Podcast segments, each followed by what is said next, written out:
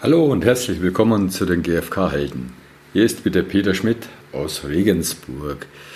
Heute ein Interview mit Gabriele Lindemann, die viel Erfahrung hat im Bereich menschlicher und wertschätzender Unternehmenskultur.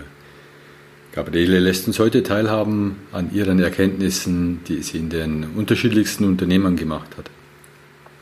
Außerdem erzählt sie Geschichten und Erlebnisse, die sie gemacht hat und die einen Blick freigeben auf die Frage, wie kann die Umsetzung einer neuen Kultur des Miteinanders in Unternehmen gelingen? Ich wünsche euch viel Spaß dabei und los geht's!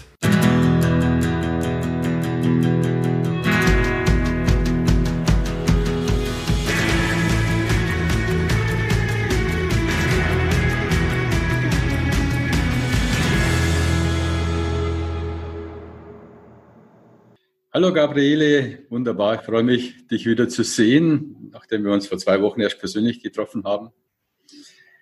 Hallo Peter, ja, freue ich mich auch. Das Treffen vor zwei Wochen war ganz besonders schön. Und heute zu dem Thema gewaltfreie Kommunikation, Kommunikation im Unternehmen. Und ähm, ja, da bin ich schon gespannt. Ich einsteigen. Frage an dich, wie kamst du zur gewaltfreien Kommunikation? Und wann war das? Ja, letztes Jahr waren es genau 20 Jahre her, dass ich äh, die GfK kennenlernte und Marshall Rosenberg kennenlernte. Und ich war sehr froh drum, 1999, denn da hatte ich mich schon jahrelang äh, mit Kommunikationsmodellen auseinandergesetzt aus eigener Not. Ich war nämlich, äh, in meinem Ursprungsberuf bin ich ja Bankerin und es war eigentlich ein Antiberuf. Ich wollte nie was Kaufmännisches machen und bin dann aber mehr als 20 Jahre hängen geblieben, weil sich in den Unternehmen, in denen ich gearbeitet habe, einfach viele Bedürfnisse erfüllt haben. Also neben der existenziellen Sicherheit auch ja, ein guter Austausch, Offenheit miteinander. Meine Arbeit wurde geschätzt. Ich hatte eine Führungskraft, die hat mich einbezogen bei Dingen, die, die mich betreffen. Und insofern war die Welt für mich in Ordnung und ich habe wirklich mit Freude gearbeitet. Ja, und dann gab es einen Break Mitte der 90er Jahre. Wir haben eine neue Führungskraft von außen bekommen und plötzlich war etwas verändert, was ich noch gar nicht so richtig greifen konnte. Und mit der Zeit kam ich erst drauf, denn die Kollegen in meinem Team, die waren völlig unsicher und haben beklagt, ja, was will denn der neue Chef? Er spricht so wenig, wir wissen gar nicht, was wir jetzt noch tun und lassen sollen. Und die Stimmung war verändert. Äh, die Menschen sind vorsichtig geworden, bisschen auch wie gelähmt, weil sie nicht wussten, was sie, was sie tun sollen. Und vorher wurde viel gelacht bei der Arbeit. Die Menschen kamen offensichtlich mit Freude zur Arbeit. Und jetzt wurde mehr geschwiegen. Und ich selber war auch ziemlich unglücklich, weil ich gemerkt habe im Laufe der Zeit, was ist denn der Punkt, der mich so angeht, und ich merkte, dass äh, mein äh, Teamleiterkollege mit dem neuen Chef, dass die sich zwar unterhalten haben, aber dass sie sich auch über Abwesende unterhalten haben. Und das hat mich ziemlich im Markt getroffen und, und ja auch schmerzlich berührt, denn da war einer meiner wichtigsten Werte verletzt, nämlich Offenheit miteinander. Und ich dachte mir, es muss doch irgendetwas geben, dass man die Dinge einfach klar benennt, dass man sie auf den Tisch bringt und den Menschen direkt sagt, was, ja, was einen stört oder auch was einem gefällt. Und da habe ich ziemlich mit mir gerungen. Ja, und da habe ich mich auf den Weg gemacht, weil ich gemerkt habe, naja, ich kann die anderen Menschen nicht verändern, aber mich selber. Und habe dann alle möglichen Ausbildungen, Fortbildungen gemacht, Transaktionsanalyse, Mediation, systemisches Coaching, NLP und, und, und. Das war alles total interessant, aber in meinem Alltag hat es mir irgendwie noch nicht so recht weitergeholfen. Ja, und dann bin ich glücklicherweise 1999 Marshall Rosenberg begegnet. Dann hat es mich geflasht und entbrannt und ich dachte, wow, was sagt der für Sachen? Der sagte zum Beispiel, Menschen tun nichts lieber, als zum Wohl anderer beizutragen vorausgesetzt, sie wären nicht dazu gezwungen. Das blieb mir so hängen und ich dachte, wow, wenn ich mir so eine Sichtweise aneignen könnte, dann könnte das so einige Probleme in meinem Leben lösen. Ja, und vielleicht auch den einen oder anderen Papiertiger auflösen. Und dann bin ich rangegangen in meinem Arbeitsumfeld. Da habe ich gleich eine Frage und zwar, also ich habe mich auch schon mit NLP beschäftigt und anderen Dingen. Was war für dich der entscheidende Punkt, dass du gesagt hast, gewaltfreie Kommunikation, das ist etwas, was für mich praktischer ist oder wo ich eher umsetzen kann als NLP, Transaktionsanalyse und so weiter. Also wo war für dich der Unterschied zwischen den einzelnen mhm. Werkzeugen? Der Unterschied, ja, der war was, was Emotionales. Es hat mich beim NLP nicht so gepackt. Da gibt es zwar auch Leitlinien, die ähnlich denen der gewaltfreien Kommunikation sind, aber bei der GfK hat es mich so ja innerlich einfach mehr erwischt. Ich habe gemerkt, es kommt so entscheidend auf eine Blickrichtung an, wie ich Menschen begegne. Also nicht im Sinne, ich sage ihnen, was, was hilfreich wäre im Miteinander, sondern ich sehe sie als, als Wesen mit allerbesten Absichten und ich sehe sie auf Augenhöhe und ich zeige ihnen was von mir, was mich bewegt und ich versuche sie tief im Inneren zu erkennen, was sie bewegt. Also diese, diese Haltung, auf Augenhöhe miteinander umzugehen, ja, das hat mich da äh, am meisten berührt. Mhm. Ich merkte, da ist so ein, so ein Schlüssel, äh, etwas im Miteinander wirklich zu bewirken. Das heißt, die gewaltfreie Kommunikation hat für dich mehr Verbindung vom Mensch zu Mensch ermöglicht als die anderen Werkzeuge.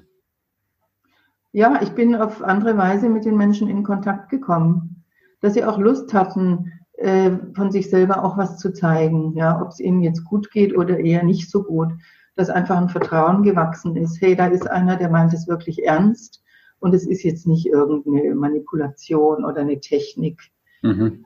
sondern ja, ich hatte den Eindruck, wenn ich das regelmäßig trainiere, dann geht es mir in Fleisch und Blut über und so hat sich dann auch für mich persönlich bewährt.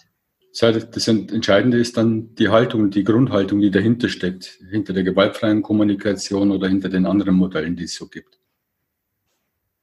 Ja, die Grundhaltung zum einen und äh, auch im entscheidenden Moment äh, andere nicht zu, zu belehren oder ihnen etwas anzubieten, sondern das vorzuleben, was ich von anderen gerne sehen würde. Mhm.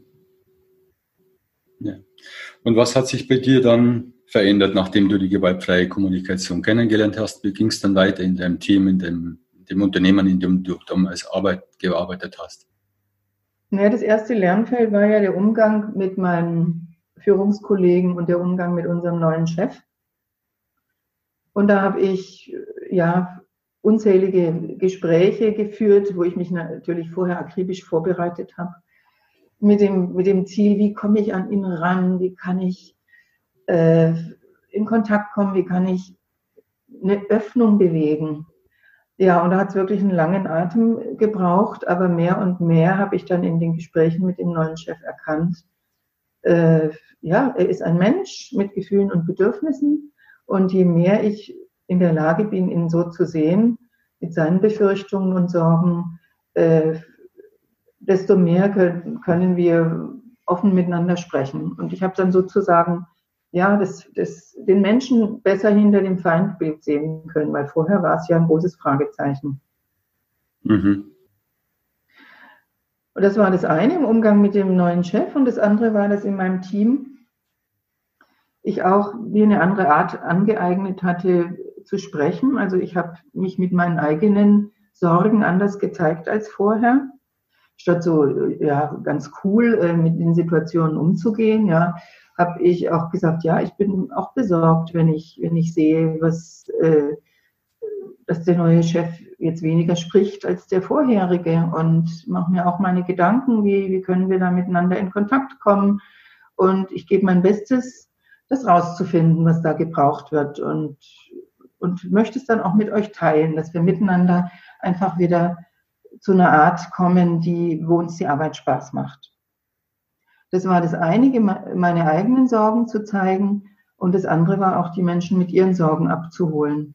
Ja, wenn sie gesagt haben, ich weiß überhaupt nicht, was ich, was ich machen soll. Äh, vorher war das immer alles gut, was ich gemacht habe. Und jetzt kriege ich ein Schweigen, wenn ich mit ihm spreche.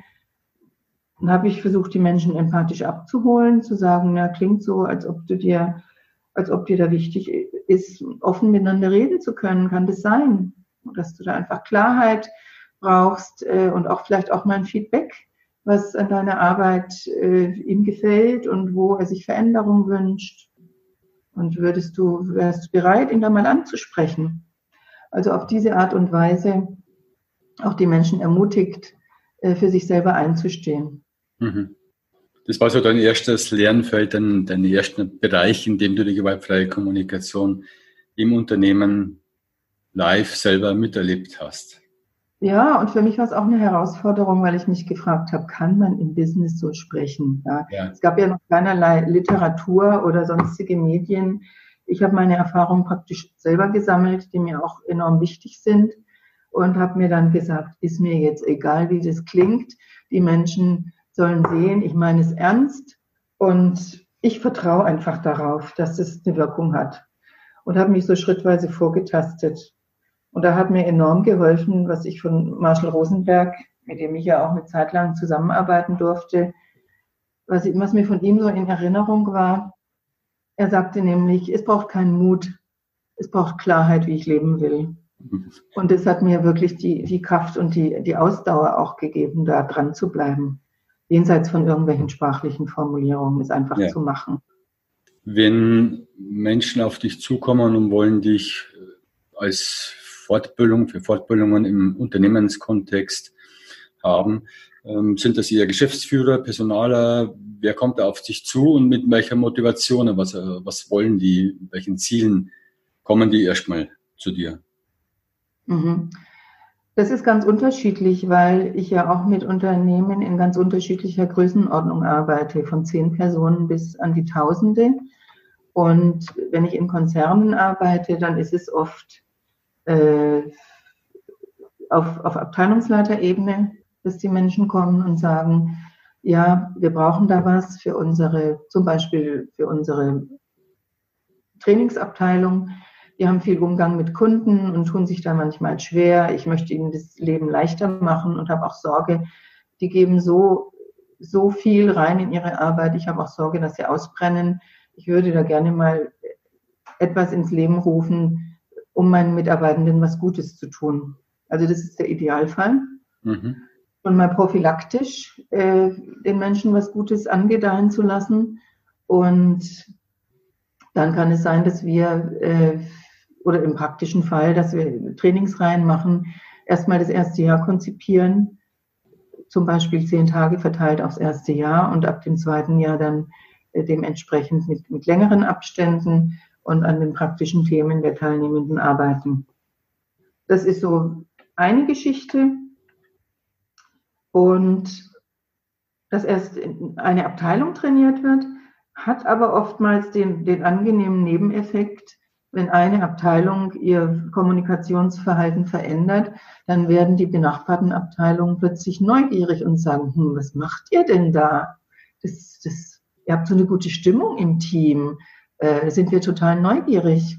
Ja, dass es sich dann auch auf diese Weise ausbreitet und dann auch Anfragen aus anderen Bereichen des Konzerns kommen. Also von, dann, der, ja. von der Geschäftsführung, von der oder von denen, die zu dir kommen und dich buchen, da habe ich jetzt gehört, die wollen vielleicht den Abteilungen, den Menschen was Gutes tun oder dass es mit dem Kunden besser laufen kann, die Ebene. Gibt es da sonst noch Ziele, die diese, die, die Geschäftsleitung verfolgt oder die Personaler? Äh, es gibt auch Anfragen, da sind die Konflikte natürlich schon am Dampfen. Ja, da mhm. geht es schon heiß her.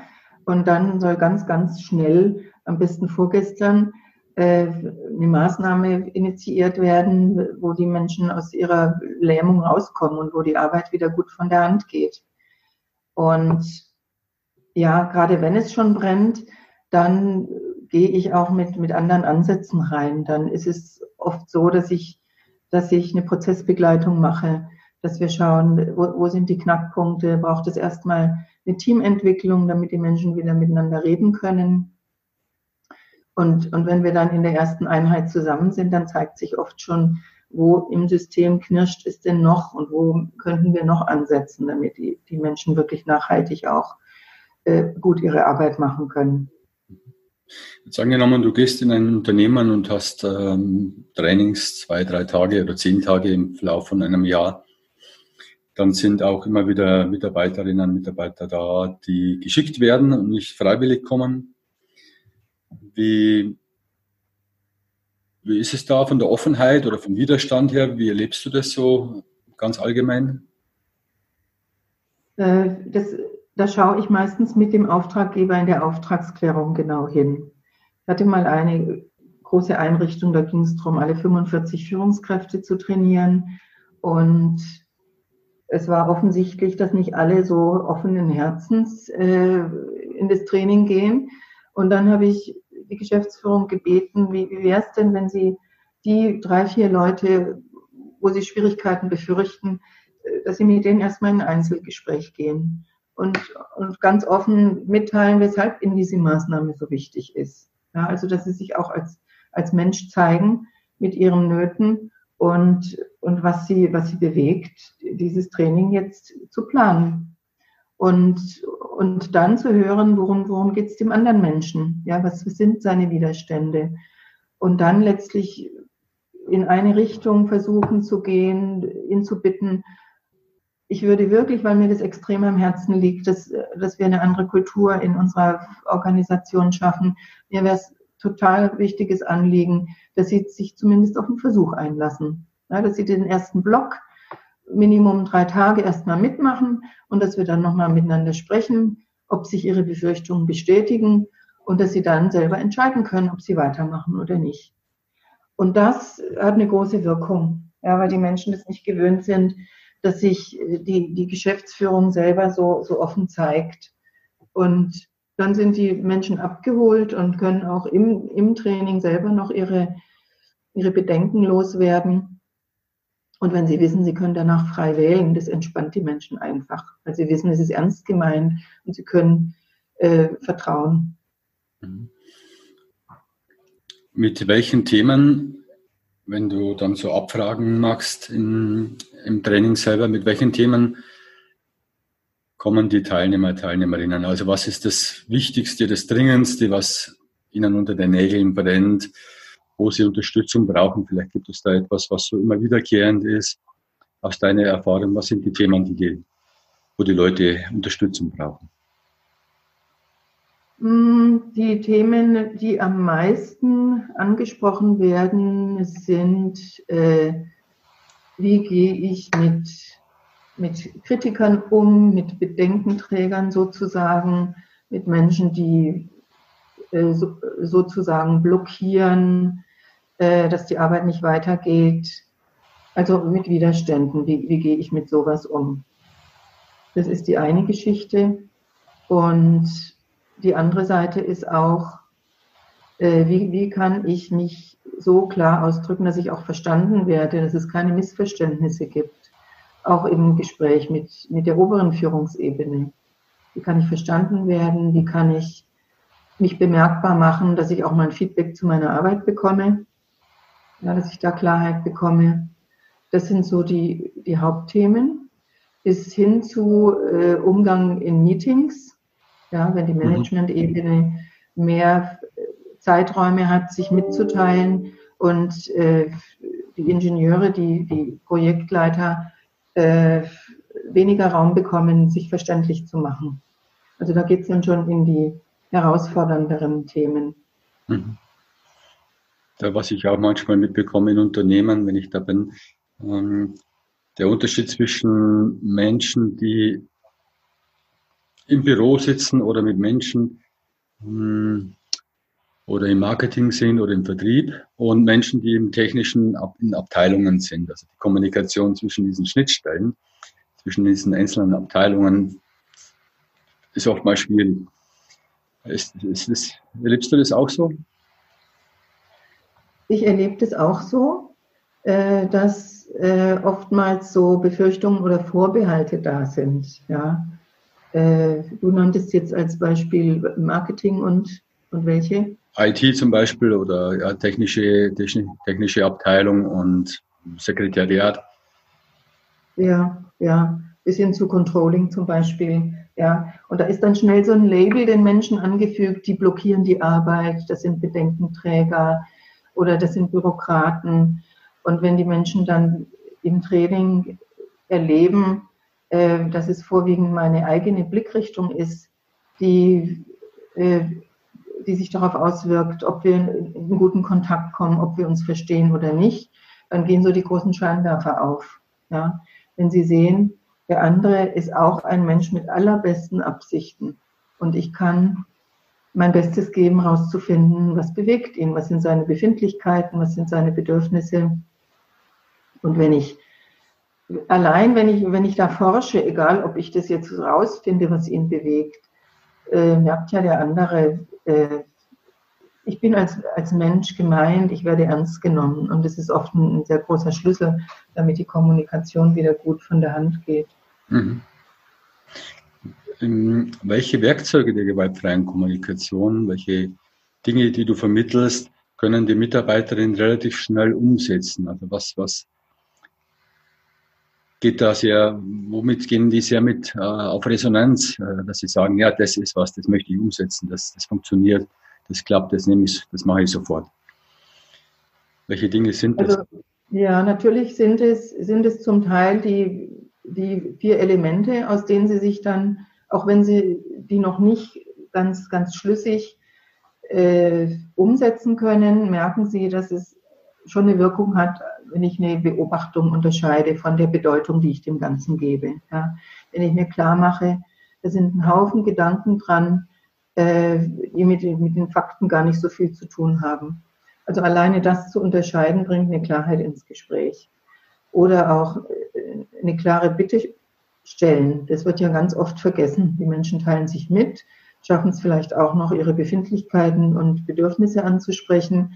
Und dann wird aber keine Bitte geäußert, was sie gerne vom anderen hätten. Und dabei ist es ja so ein, ein Dreh, damit äh, das Gespräch wieder weitergehen kann und damit der andere auch weiß, woran er ist, was er tun kann, wenn er denn bereit ist, auf den anderen einzugehen. Und gleichzeitig, das ist das eine, wenn das Gespräch mal klemmt, dass Sie mit den vier Elementen Klarheit reinbringen können.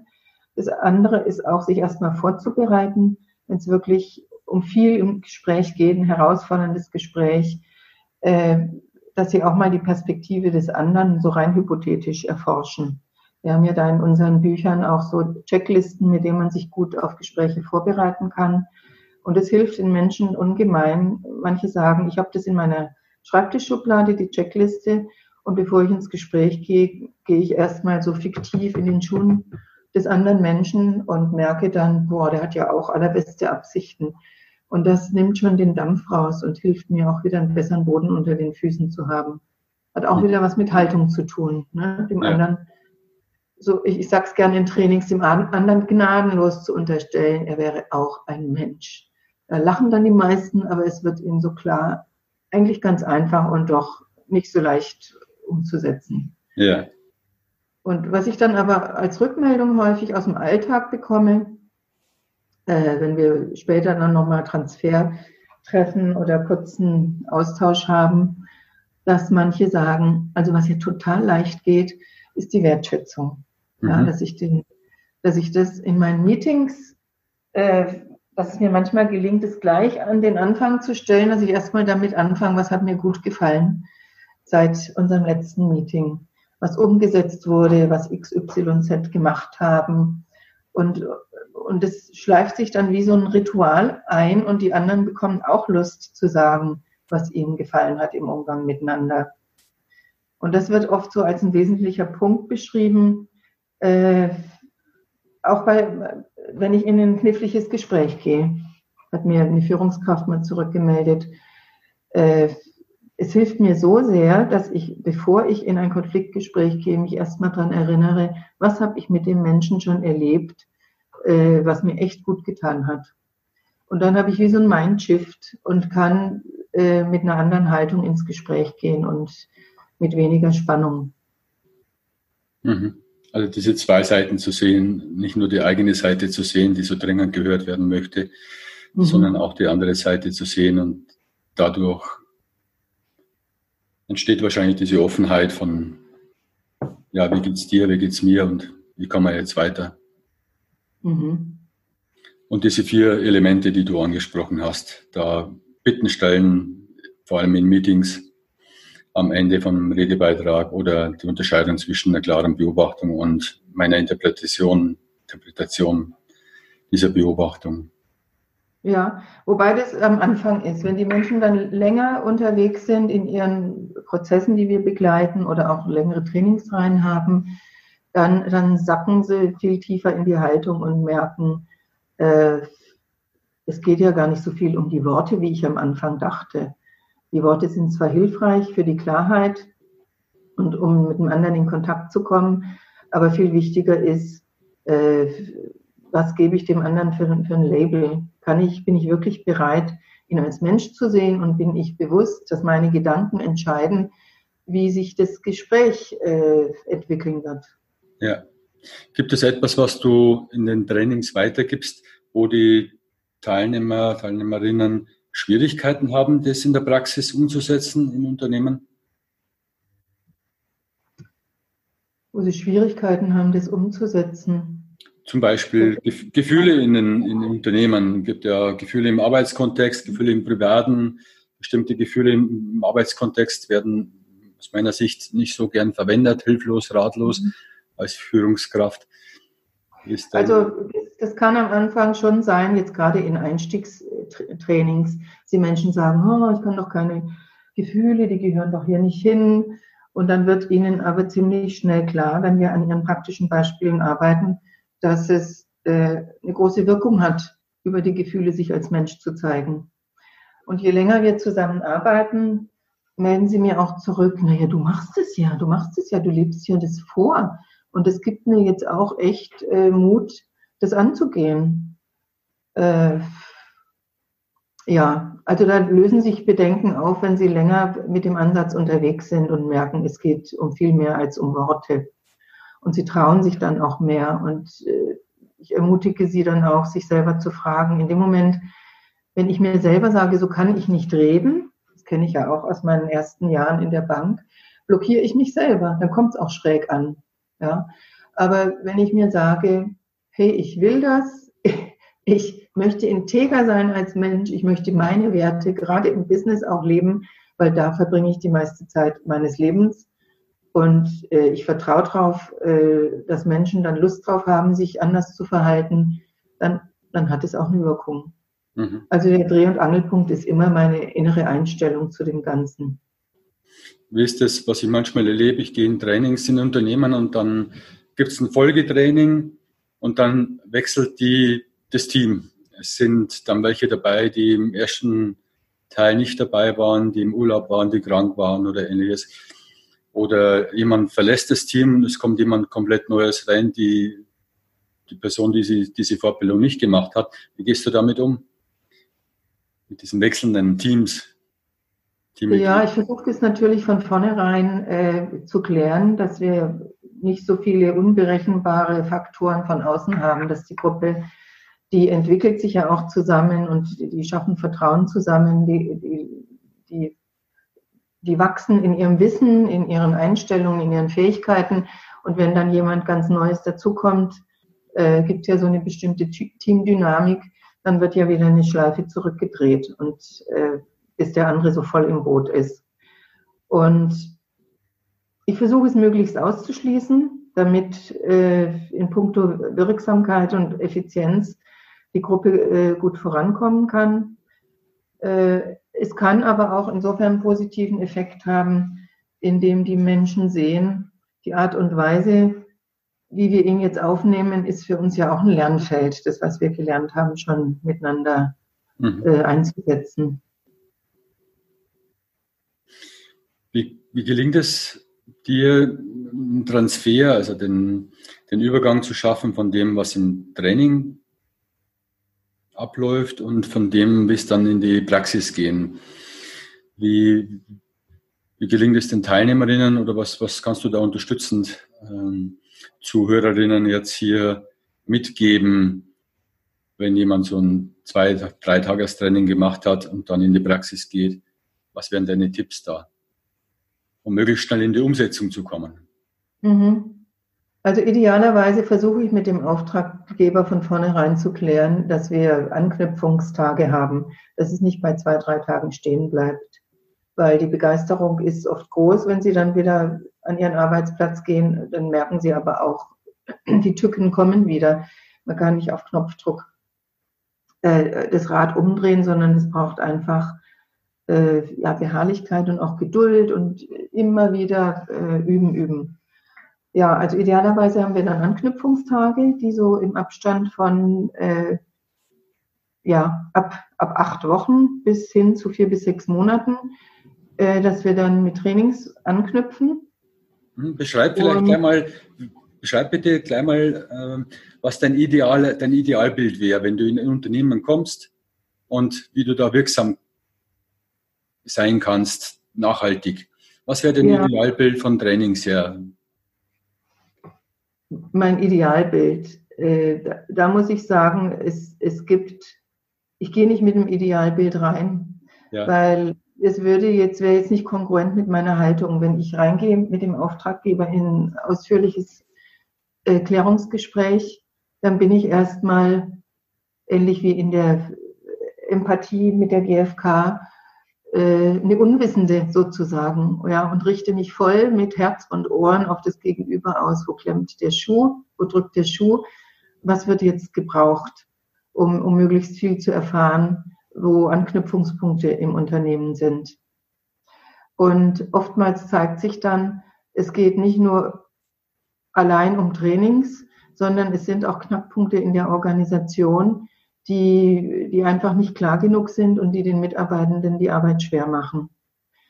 Und deshalb ist mir auch in den, in den letzten Jahren äh, enorm hilfreich gewesen, meine Ausbildung in der Organisationsentwicklung, weil ich damit einen ganz anderen Blick in die Auftragsklärung gehen kann. Das eine ist das Training von Mitarbeiterinnen und das andere ist das Systemunternehmen, wie das aufgestellt ist und wie das strukturiert ist. Ja, und es zeigt sich ja oft, wenn es in der Kommunikation klemmt, die Menschen sind immer im Mittelpunkt jeglichen Geschehens. Ja? Und oft zeigt sich, da ist ein, ein Change-Prozess gerade am Laufen. Es wird Personal verändert, es werden Führungspositionen verändert und man arbeitet ganz heftig an der, an der Struktur, vielleicht auch an der, an der Strategie, vielleicht auch an der Vision des Unternehmens und ver vergisst aber, dass das eine enorme Auswirkung hat auf die beteiligten Menschen. Und dann gibt's halt den Schmerzpunkt, die, die, Menschen können nicht mehr vernünftig arbeiten oder die Motivation sinkt, die, die, die Krankheitsquote steigt, die Fluktuation möglicherweise auch. Und dann wird oft erst erkannt, wir haben vergessen, die Menschen mit einzubeziehen. Mhm. Und dann gehe ich so einen Prozess äh, ganz anders an, meistens auch mit äh, Kolleginnen aus meinem Team machen wir dann, bieten wir dann einen Organisationsentwicklungsprozess an, wo Training auch ein, ein Teil des Ganzen sein kann, aber wo wir Organ die Organisation als Ganzes betrachten, äh, nach dem äh, Modell von Fritz Glasel, der ja auch der GfK sehr zugewandt ist, äh, ja, sehen wir die Organisation wie ein lebendiger Organismus. Ja, es gibt sowohl den Körper, also das, die physischen Mittel, die Prozesse, die Abläufe. Es gibt äh, die Seele, die Menschen, die in den Strukturen arbeiten und mit bestimmten Funktionen, Rollen, Aufgaben. Und es gibt den Geist, das Übergeordnete, die Vision, die Identität, das große Wofür. Wofür arbeiten die Menschen überhaupt? Und das alles im Blick zu haben, äh, da steigen einfach die Chancen, dass sich nachhaltig was verändert. Ja, wenn das so umfassend ja, da rangegangen wird an die ganze Sache. Wenn du, wenn wir jetzt mal wieder, wieder aufs Team kommen oder auf Trainings im Unternehmen, was, was sind deine Tipps so, um schnell starten zu können, wenn Sie das erste Trainings haben? Was gibst du denen als Tipps mit?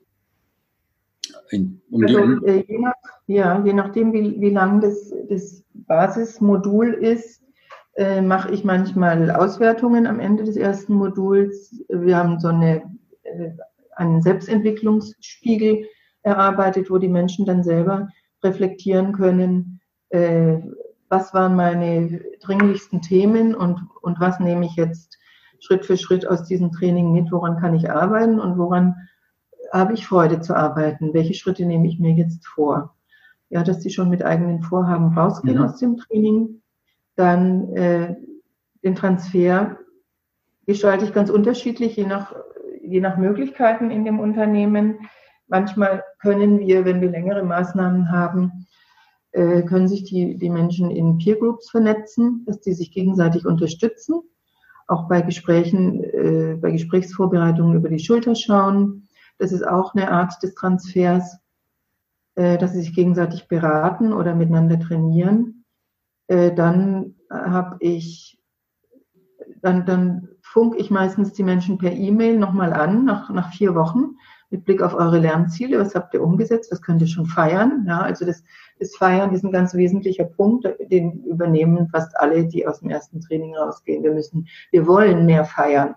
Also würdigen, was ist, was klappt, was gut läuft. Und merken, dass das auch wie, wie so eine Tankstelle ist, die, die Spaß macht. Und ja, da sind sie dann wieder dran erinnert. Und das mache ich punktuell im Prozess äh, immer mal wieder. Äh, und zum Teil biete ich auch Transfercoachings an, dass ich mit dem Auftraggeber am Anfang schon verhandle, was wäre denn ein, eine adäquate Möglichkeit, dass die Menschen, die das gerne möchten, in der Zeit, wenn bis zum nächsten Training, dass die äh, ein Transfercoaching in Anspruch nehmen können. Also ist dann oft telefonisch und dann können die nochmal ganz konkret an ihren Knackpunkten arbeiten. Wenn du dann wieder in die Unternehmen kommst und dann Nachfolgetrainings gibst, was sind dann, hast du da mal so ein paar Beispiele, wo Teilnehmerinnen kommen und sagen, da hat es funktioniert, da habe ich es angewendet, da war ich in der Haltung, da hat, da ist was passiert. Da, hast du da mal ein paar so Erfolgserlebnisse, die du von Teilnehmern mitbekommen hast? Äh, ja, ich, äh, Erfolgserlebnisse gibt es ja äh, jede Menge. Jetzt versuche ich mich gerade an was Praktisches zu erinnern. Äh, ich erinnere mich an einen, ja, an einen großen Konzern, wo ich die äh, regelmäßig die äh, Talente, die, die Ingenieure für besondere Projekte trainiere und die äh, dann auch sehr eng getaktete Meetings haben, äh, wo sie eine begrenzte Redezeit haben und oftmals äh, etwas verschreckt sind, weil das Management eben höhere Redeanteile hat. Und da habe ich es öfter erlebt, be bevor die Menschen ins Training kommen, äh, wirkt, wirkt es so, als würden sie sich selber klein machen in dem Meeting. Ja, sie haben da eine enorme Leistung gebracht in dem Projekt und es soll jetzt präsentiert werden. Und sobald jemand aus der Management-Ebene etwas sagt, das, das ist mir noch zu wenig Stoff, zucken sie und, und, und knicken ein. Und dann merken sie in dem Training, dass sie aus der Haltung der Augenhöhe von selber rausgehen. Ja? Also sie knicken ein und stellen sich unter Augenhöhe. Und wenn wir dann miteinander trainiert haben, was bewirkt, äh, eine hohe Führungskraft auch als Mensch zu sehen, dann merken sie, dass sie einen viel besseren Stand bekommen. Also äh, es gibt ja oft so die Annahme, das höre ich ganz oft in den Trainings, ja, aber ich kann das doch nicht mit dem Big, Big Boss machen. Der ist doch aufgrund der Hierarchie viel höher und das geht doch nicht. Ja, und dann schauen wir ja, in welcher Haltung bist du jetzt? Bist du jetzt auf Augenhöhe oder gibst du dem anderen Macht, indem du einknickst? Und da gehen so die großen Lichter auf, äh, dass sie selber dem anderen die Macht geben, indem sie ihm aufgrund der Hierarchie einen ganz anderen Einfluss zuschreiben. Wenn ihnen aber bewusst wird, hey, der andere ist auch ein Mensch und ich traue mich, mich als Mensch zu zeigen und den anderen als Mensch zu sehen, dann können sie in ihrer Kraft bleiben. Und es können manche in Meetings ganz, ganz gut ausprobieren, weil sie, da sind sie ja nicht permanent im Eins zu eins Gespräch, sondern können auch beobachten, was läuft da so. Und dann gelingt es ihnen immer besser, äh, den, den eigenen Stand zu bewahren, indem sie sich selber innerlich sagen, mir ist es jetzt egal, was er für eine Rolle hat in der Hierarchie. Ich bleibe auf Augenhöhe und, und, und lass mich nicht klein machen. Ja, das liegt an mir, ob ich mich klein machen lasse. Ich gebe dem anderen die Macht. sondern ich versuche mein Bestes zu geben, ihn anzustrahlen und äh, dann eben nochmal von vorne zu beginnen, wenn ihm die Information nicht reicht. Und seine guten Absichten zu sehen. Der Mensch möchte, möchte verstehen, der möchte äh, noch besser durchdringen, was an meinem Projekt hier zum Erfolg des Unternehmens beigetragen hat. Und in dieser Haltung, wenn ich den anderen äh, als Mensch sehe und äh, erkenne, Moment mal, der handelt ja nicht gegen mich, sondern der, der handelt für sich. Er braucht einfach mehr Klarheit da strahlen sie dann, wenn sie mir solche äh, Erlebnisse erzählen, dass sie wirklich ja, den Eindruck haben, sie können jetzt besser auf Augenhöhe bleiben. Hast du da noch ein Beispiel, wo du Rückmeldungen bekommen hast, dass es ganz gut funktioniert in bestimmten Bereichen oder mit bestimmten Personen oder in bestimmten Situationen? Ähm, was fällt mir da noch ein? Was fällt mir da noch ein? Ich habe noch ein Beispiel äh, das mir jetzt einfällt aus der Organisationsentwicklung. Da war die, die Anfrage äh, Konfliktmanagement. Ja, die Anfrage war, äh, unser Unternehmen ist gefährdet, die, wir sind in der Veränderung, wir wollen wachsen, wir wollen neue Strategiefelder erschließen, aber wir haben ein Problem. Äh, wir haben jetzt äh, einen neuen Geschäftsführer, der jünger ist als der älteste Geschäftsführer und die beiden haben sich so verhakt, dass sie nicht mehr miteinander reden. Und die Mitarbeiter sind total verunsichert und kommen nicht weiter, können ihren Job nicht mehr richtig machen. Äh, was können wir tun? Können wir eine Mediation machen? Und es stellte sich dann raus in der Auftragsklärung, dass die, äh, dass eine Person sich weigerte, eine Mediation zu machen und dass er schon so als sogenanntes Feindbild stigmatisiert war, ja, dass also alle Schuld, Schulddenken kennt ja jeder, sich auf diese eine Person fokussierte, äh, dass es überhaupt kein Vor Vorangehen mehr gab. Und wir haben dann vorgeschlagen, mit einem Organisationsentwicklungsprozess einzusteigen, äh, dass jetzt dieser betroffenen Person so die Angst genommen hat, stigmatisiert zu sein und haben äh, mit der gesamten Geschäftsführung gearbeitet. Also sowohl an der am Visionären als auch an der, an der Strategie und haben den Prozess erstmal so angesetzt, dass gewürdigt wurde, was in dem Unternehmen alles zusammen schon auf die Beine gestellt wurde. Also wir haben die GfK praktisch nicht explizit als, als Skill vermittelt, sondern sind mit den Menschen so umgegangen, dass sie wechselseitig ihre Bedürfnisse erkennen konnten und dass sie durch die Methoden, die wir ihnen angeboten haben, auf der Bedürfnisebene in Kontakt gekommen sind und richtig Spaß dabei hatten und die Vision, die Strategie erarbeiten konnten. Und die Rückmeldung nach diesem ersten Training vom äh, Inhaber des Unternehmens war dann, was habt ihr gemacht? Die Menschen, die, die sprechen plötzlich wieder miteinander und die lachen zusammen. Es ist mir unerklärlich, was ihr in einem Tag hier schon für Knoten aufgelöst habt. Ja, also das ist mit der Haltung der GfK als, als Beraterinnen unterwegs zu sein, äh, befähigt die Menschen auch, sich zu entspannen und ein Vertrauen miteinander zu erarbeiten, dass sie merken, aha, wir teilen ja offensichtlich die gleichen Bedürfnisse. Und es gibt nicht nur Zoff miteinander, sondern es gibt auch Dinge, die wir wirklich aneinander schätzen. Ja, also das ist so latent äh, die, die Haltung der, der GfK ver, zu vermitteln.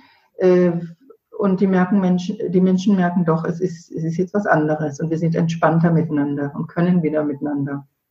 Ja, und ich höre da auch so eine, bei dir, wenn ich dich jetzt so sehe, auch so eine ja, Genugtuung oder so eine Freude raus, das mitzuerleben. Ja, genau, weil sich für mich einfach in einem hohen Maß Wirksamkeit erfüllt und, und Sinnerfüllung. Ich habe ja meinen Traumberuf jetzt äh, als, ja, seit fast 20 Jahren eben als Trainerin, als Beraterin und Organisationsentwicklerin, den ich leben darf. Und äh, durch meine Erfahrung in der Bank ist ja meine Vision auch entstanden. Ja, ich möchte wirklich äh, ergründen, was brauchen Menschen, um mit Freude ihren Job zu machen um wirklich nachhaltig auch gesund zu bleiben und dass die Arbeit Freude macht und dass sie was bewirken können miteinander. Und ich glaube, wenn ich diese Vision nicht hätte aus meiner eigenen früheren Erfahrung, dann hätte ich nicht die, die Kraft gehabt, in den ersten Jahren mit Unternehmen zu arbeiten, weil es braucht auch wirklich einen langen Atem. Mhm.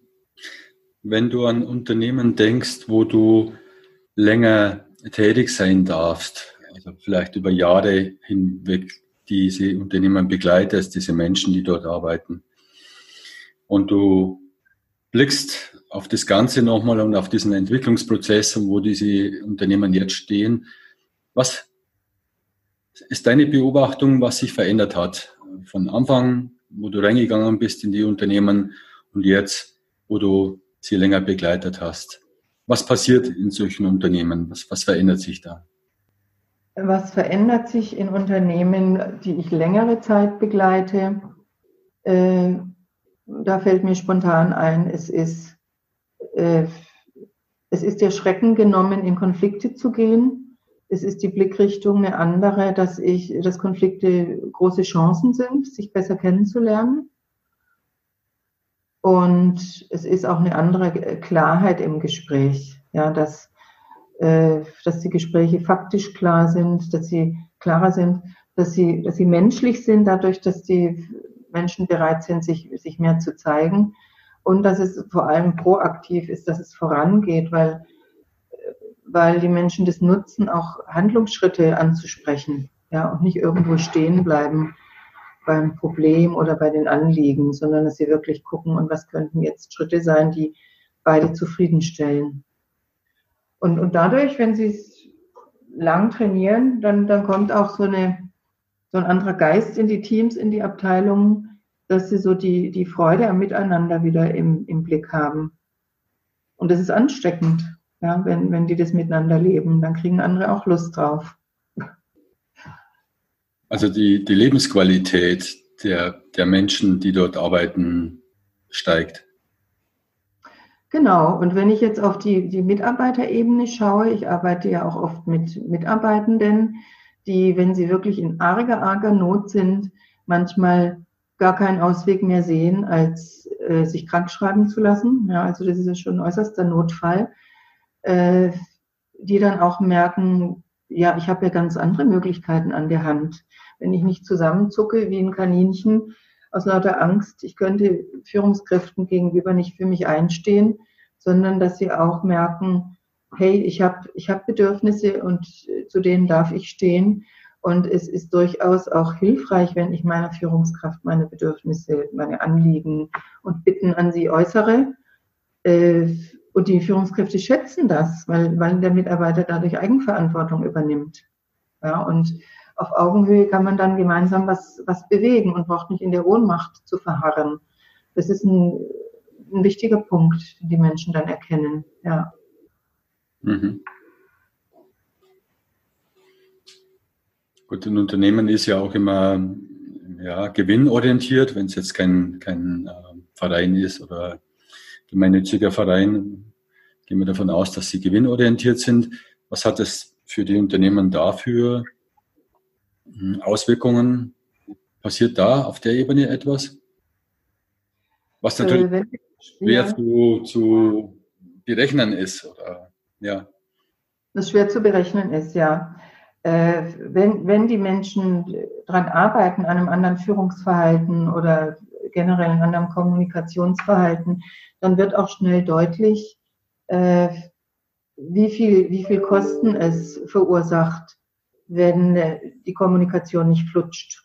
Ja, jetzt mal abgesehen davon, wenn es schon so weit ist, Fluktuation oder Krankheitsrate, dann geht's ja schon in, in ganz große Kostengrößen. Ähm,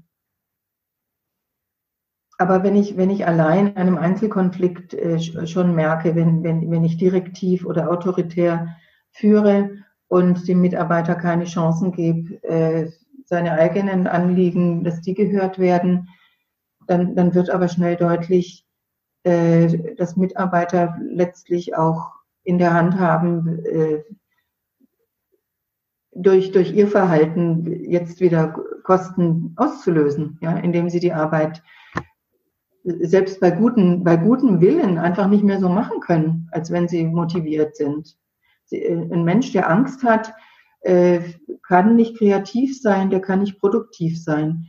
Und das wird dann ziemlich schnell auch verstanden, dass da ganz viele Schräubchen sind, an denen ich drehen kann, damit das Unternehmen florieren kann, damit es wachsen kann. Und da geht es dann wirklich an die, an die Finanzen. Mhm. Ich habe ja von dir gehört, äh, von den Tipps, wenn jemand so ein Einführungsseminar hat, ein paar Trainings hat oder Bücher gelesen hat und diese Person arbeitet in Unternehmen, so dann das, was ich von dir gehört habe, eine Gesprächsvorbereitung, mal den Perspektivwechsel zu machen und sich in die andere Person hineinzuversetzen, die eigenen Schritte klar zu haben, wenn ich ins Gespräch gehe, mit einer Bitte zu enden oder ähnliches. Gibt es sonst irgendwas, was du Menschen mitgeben möchtest, die in Unternehmen arbeiten? So als Grund, Grundtipp? Gibt es da noch was, was einfällt? Grundtipp für Menschen, die in Unternehmen arbeiten. Die so am äh, Anfang sind mit der gewaltfreien Kommunikation, Du meinst jetzt Mitarbeitende, Führungskräfte oder, oder Trainer? Sagen wir mal Mitarbeitende. Ja. Äh, ein, ein Grundtipp in Unternehmen ist, ist nach, nach wie vor immer anzuschauen, mit welcher Einstellung bin ich unterwegs. Ja, wie kann ich als, als Mitarbeiter auf Augenhöhe agieren und auch meinen Chef, meine Chefin als ein Mensch sehen. Das ist mal so eine, also immer wieder die Grundhaltung äh, zu überprüfen. Und sich auch trauen, äh, für Dinge einzustehen, die, die mir nicht gefallen. Also zum einen natürlich, es wird ja oft vergessen, das zu benennen, was gut läuft, ja, die Wertschätzung anzubringen.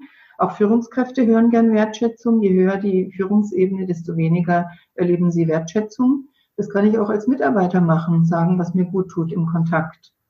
Und gleichermaßen kann ich die Führungskraft auch bitten, oh, ich hätte so gern mal eine Rückmeldung, wie, wie findest du dies oder das, wie ich arbeite, äh, was gefällt dir daran oder was hättest du gerne anders.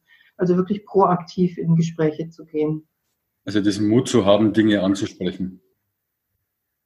Genau, und dieser Mut ist nicht immer da, weil den Hierarchien manchmal so etwas äh, Schlechtes unterstellt wird.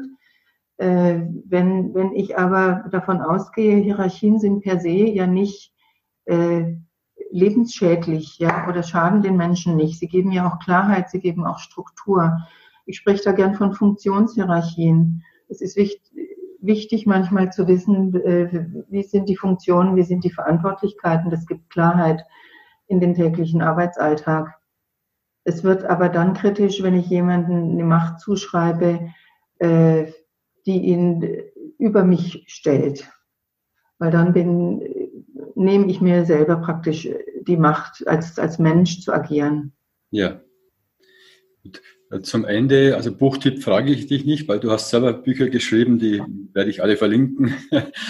Mm, zum Ende hätte ich gerne noch äh, die Frage, was gibt es denn für eine Lebensweise von dir? Du hast deine Biografie, deine Geschichte alles, was du so dich als Mensch ausmacht. Was ist denn so die Essenz, wenn du an dein Leben denkst, was du anderen, was du gerne teilen möchtest, was für dich so, so wichtig ist in deinem Leben, rückblickend? Gibt es da etwas, was du ja, das, das, Wichtige, was ich durch die GfK erfahren habe, deswegen ist ja auch der Dreh- und Angelpunkt meiner Arbeit, äh, ist zum einen, wenn ich an den Anfang zurückdenke, wo ich mich so ohnmächtig und unglücklich gefühlt habe. Äh, ich hätte nie gedacht, dass ich als einzelner Mensch äh, so viel bewirken kann, indem ich mein Verhalten ändere. Also aus der Ohnmacht, aus eigenen Kräften rauszukommen, das, das ist für mich so ein, so ein Dreh- und Angelpunkt. Das hätte ich nie vorher vermutet, dass das möglich ist. Mhm. Also so eine, so eine, so eine Macht auch zu haben, ähm, sich größer, sich erlauben, größer zu werden. Ja, im Sinne von als Mensch Einfluss nehmen zu können, zu, zu einem menschlichen Miteinander. Das meine ich mit, mit Macht, ja, übersetzt als Einfluss nehmen zum menschlichen mhm. Miteinander. Und das heißt, das wäre dann praktisch so ein, so ein, so ein Tipp auch an, an den Menschen, in ihre, in ihre Kraft, in ihre, an ihre Macht zu glauben und das auch zu leben. Genau, an die eigene äh, Kraft zu glauben, an die eine, ein, einige, eigene Einflussnahme, das ist das eine. Und auch sich selber nicht zu überfordern. Ja, ich habe am Anfang oft gedacht, oh, diesen und diesen Konflikt, den muss ich unbedingt lösen. Und manchmal ist es auch so, dass die Kraft nicht ausreicht, ja, auf beiden Seiten den Konflikt zu lösen. Aber dann ist für mich das Ziel Nummer zwei in der GfK, dass ich handlungsfähig bleibe. Also, dass ich mir klar mache, äh, mein Lebensglück hängt nicht davon ab, ob ich jetzt diesen einen speziellen Konflikt löse, sondern ob ich mit mir wieder im guten Kontakt bin, ob ich meine Bedürfnisse dadurch erkenne, weil dann bleibe ich handlungsfähig. Das ist auch so ein wichtiger Dreh- und Angelpunkt. Mhm. Okay. Ja, vielen Dank. Dann sind wir am Ende. Mir fällt jetzt auch nichts mehr ein. So, Zeit ist auch schon gut vorangeschritten, über eine Stunde, glaube ich. Gibt es noch irgendetwas, was du sagen möchtest? Hast du noch eine Vision oder gibt es sonst irgendwas noch? Äh, ja, meine, meine Vision habe ich, hab ich schon beschrieben und die, die finde ich auch wichtig für alle Menschen, die als, als Trainer, als Berater in Unternehmen unterwegs sind, eine eigene Vision haben, die einem auch die Kraft gibt, das zu tun, was wir gerne bewegen möchten. Ja, und jetzt freue ich mich einfach über, äh, dass, dass du mich interviewt hast, Peter. Sage nochmal Danke. Äh, es ist ja jetzt ziemlich im Flow gelaufen, das Ganze durch deine Fragen. Und ja, habe ich einfach gerne gemacht, weil ich auch dich und deine Arbeit schätze und dadurch auch die Möglichkeit hatte, etwas zu teilen, was mir selber am Herzen liegt. Dankeschön. Ja, danke dir auch viel, vielmals, Gabriele. Mach's gut und bis bald. Bis bald. Tschüss.